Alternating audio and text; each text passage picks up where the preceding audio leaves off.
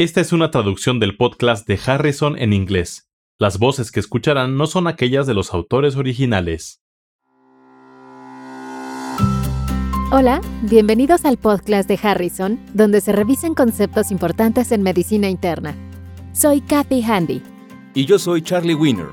Venimos de la Johns Hopkins School of Medicine. Bienvenidos al episodio 69 varón de 48 años con tos que empeora. Se trata de un varón de 48 años que ha presentado empeoramiento de la tos y disnea de esfuerzo en los últimos dos meses.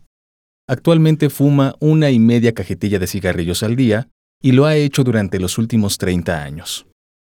Se le realizaron pruebas de función respiratoria en las que se encontró una razón entre el volumen expirado forzado en un segundo sobre la capacidad vital forzada de 75% y capacidad de difusión de 60% del valor esperado. ¿Qué demuestran estos resultados? Hablaremos de estos resultados en un momento, pero quisiera saber más de la exploración física. ¿Por qué? Con el antecedente de la tos es importante conocer la saturación de oxígeno y la presión venosa yugular para buscar hipoxemia y datos de insuficiencia cardíaca derecha. ¿También es necesario conocer los datos de la exploración del área pulmonar? Buscaría aspiración prolongada, sibilancias respiratorias y estertores inspiratorios, porque todos estos datos serían de utilidad para comprender lo que está pasando en este paciente. ¿Qué datos proporcionan sus pruebas de función pulmonar? En primer lugar, la razón del volumen expiratorio máximo sobre 1 o FEV1 sobre la capacidad vital forzada no muestra datos de obstrucción y por lo tanto no sospecharía enfermedad pulmonar obstructiva crónica como la enfermedad que explique los síntomas. Cabe mencionar que la capacidad pulmonar total es menor de 80% del valor esperado, lo que indica un defecto ventilatorio restrictivo y la capacidad de difusión es de 60% del valor esperado, lo que indica un defecto moderado en la transferencia de gases. Esas pruebas de función pulmonar, ¿qué alteraciones sugieren? No parecen corresponder con enfermedad pulmonar obstructiva crónica. Un defecto con restricción en la ventilación con disminución de la capacidad de difusión haría sospechar de una enfermedad neuromuscular y por tanto de esclerosis lateral amiotrófica o enfermedades de la pared torácica como escoliosis. Su capacidad de difusión está más reducida que su capacidad pulmonar total, por lo que se podría sospechar neumopatía intersticial. En ocasiones es de utilidad una tomografía computarizada en estos casos. Su saturación de oxígeno en reposo es de 91% con aire ambiental y la presión venosa yugular es normal. La exploración del área cardíaca es normal. En la auscultación de campos pulmonares se detectaron estertores inspiratorios finos en ambos lados, con un ligero predominio basal, pero sin datos adicionales. No tiene edema periférico ni signos que sugieran insuficiencia cardíaca.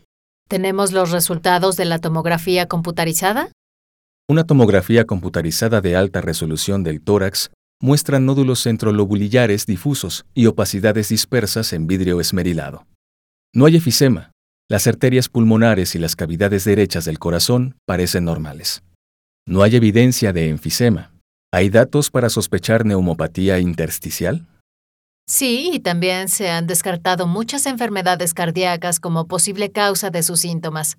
¿Hay sospecha de neumopatía intersticial? Sí, Existen varias causas relacionadas con exposiciones previas y asociadas con enfermedades sistémicas. La anamnesis y la exploración física ayudarán en el diagnóstico diferencial. ¿Cuáles son algunos ejemplos?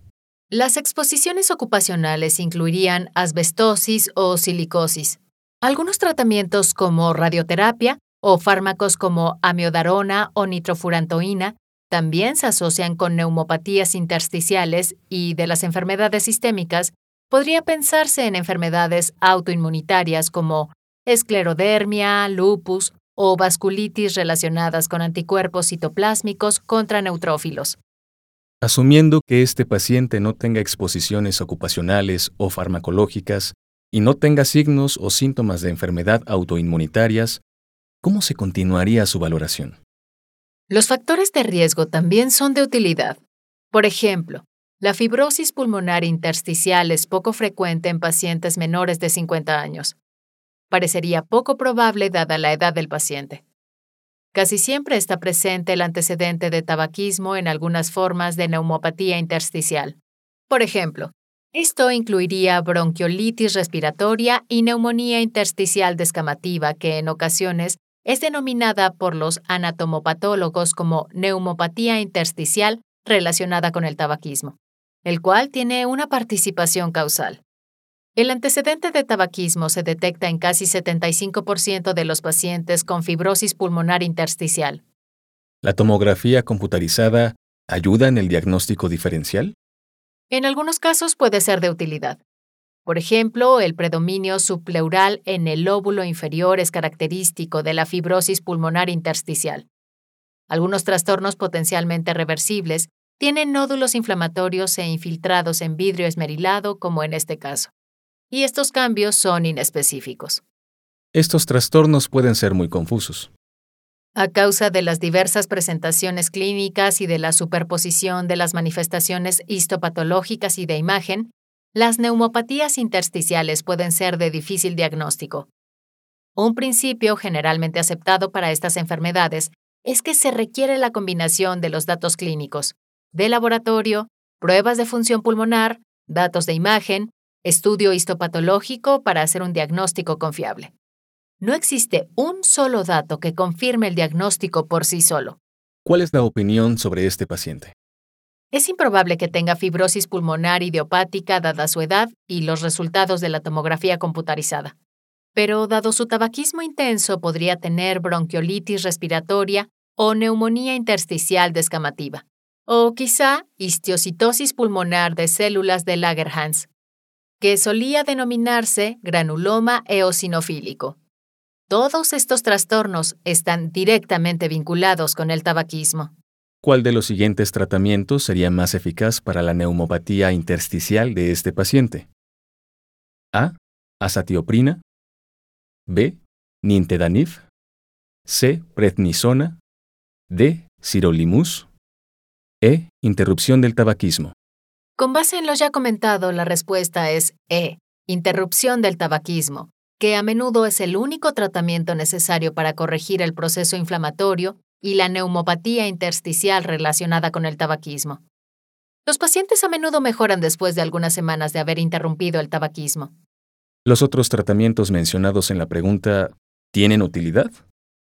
Antes de recurrir a otras medidas terapéuticas, se recomendaría que este paciente suspendiera el tabaquismo y si no mejora, enviarlo con un especialista familiarizado con las neumopatías intersticiales.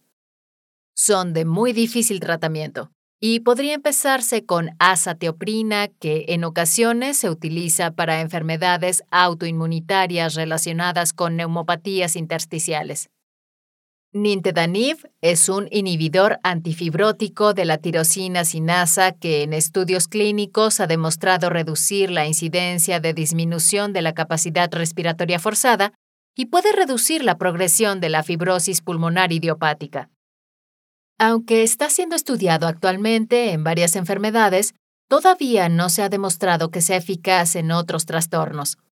La prednisona se sigue utilizando en algunos casos de enfermedad pulmonar intersticial. Pero ciertamente no sería un tratamiento de primera línea para este paciente y sirolimus se ha utilizado para tratar la linfangioleiomiomatosis, pero esta enfermedad es muy poco común en los varones y la CT de tórax no es compatible con este diagnóstico. El punto relevante en este caso es que la combinación de disminución de la capacidad pulmonar total y de la capacidad de difusión pulmonar es compatible con neumopatía intersticial. En este caso, la anamnesis y la tomografía computarizada sugieren neumopatía intersticial relacionada con tabaquismo y la base del tratamiento en estos casos es iniciar con un ciclo de suspensión del tabaquismo. Para más información, consulte Harrison, Principios de Medicina Interna, edición 21, capítulo 293. Enfermedad pulmonar intersticial. Los podcasts de Harrison son una publicación de McGraw-Hill disponibles en Access Medicina, el recurso médico en línea que ofrece los contenidos más recientes y fiables de las mejores mentes de la medicina. Para obtener más información visite accessmedicina.com.